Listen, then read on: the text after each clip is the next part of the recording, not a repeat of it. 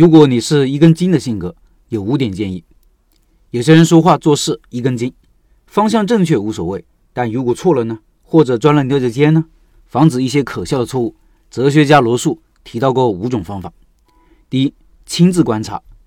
如果一个问题凭观察就可以解决的话，就亲自观察一下。亚里士多德误以为妇女的牙齿数目比男人要少，这种错误他本来可以避免的，而且办法很简单。他只需要请他的夫人把嘴张开数一数就可以了，但他没有这么做，原因是他自以为是，自以为知道，而实际上自己并不知道。这是我们人人容易犯的一种致命的错误。朋友或者亲戚跟你说一个店铺位置挺好，信不信得过呢？信不过，为什么呢？一个店铺的好坏没有标准的，你要看这个店铺适不适合你自己，租金是否合适，目标人群是否匹配，附近的竞争情况如何，这些都要你自己去观察。而不是别人说好就是好，即使最亲的人。第二，倾听不同的意见。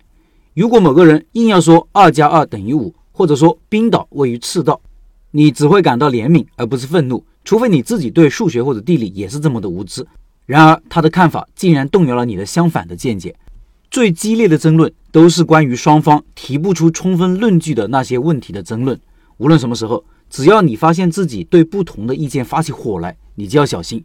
因为一经检查，你大概会发现你的信念并没有充分的论据。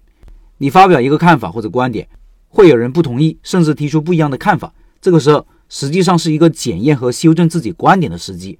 如果对方说的不对，你会更加坚定自己的观点；如果对方说的有道理，那就完善自己的想法。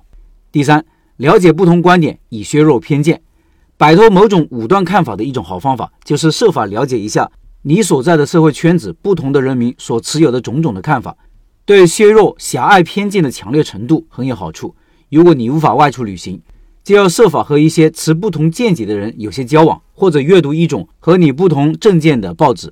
如果这些人和这种报纸在你看来是疯狂的，甚至是可恶的，那么你不应该忘记，在人家看来你也是这样。我们常说，我们现在就是活在信息茧房里。你看一个新闻。网站就会给你推一样的东西，你看到的东西都是千篇一律的，观点也是一样的，这对我们的认知是有危害的，尤其是对于没有辩证思考能力的人。对我来说，我会时时提醒自己，任何事情都是辩证的，有 A 面也会有 B 面。第四，想象着与论敌辩论。有些人富有心理想象力，对于这些人来说，一个好方法便是设想一下自己在与另外一位怀有不同偏见的人进行辩论。我自己。有时候会因为这种想象性的对话而真的改变了原来的看法，即使没有改变原来的看法，也常常因为认识到假想的论敌有可能蛮有道理而变得不那么自以为是。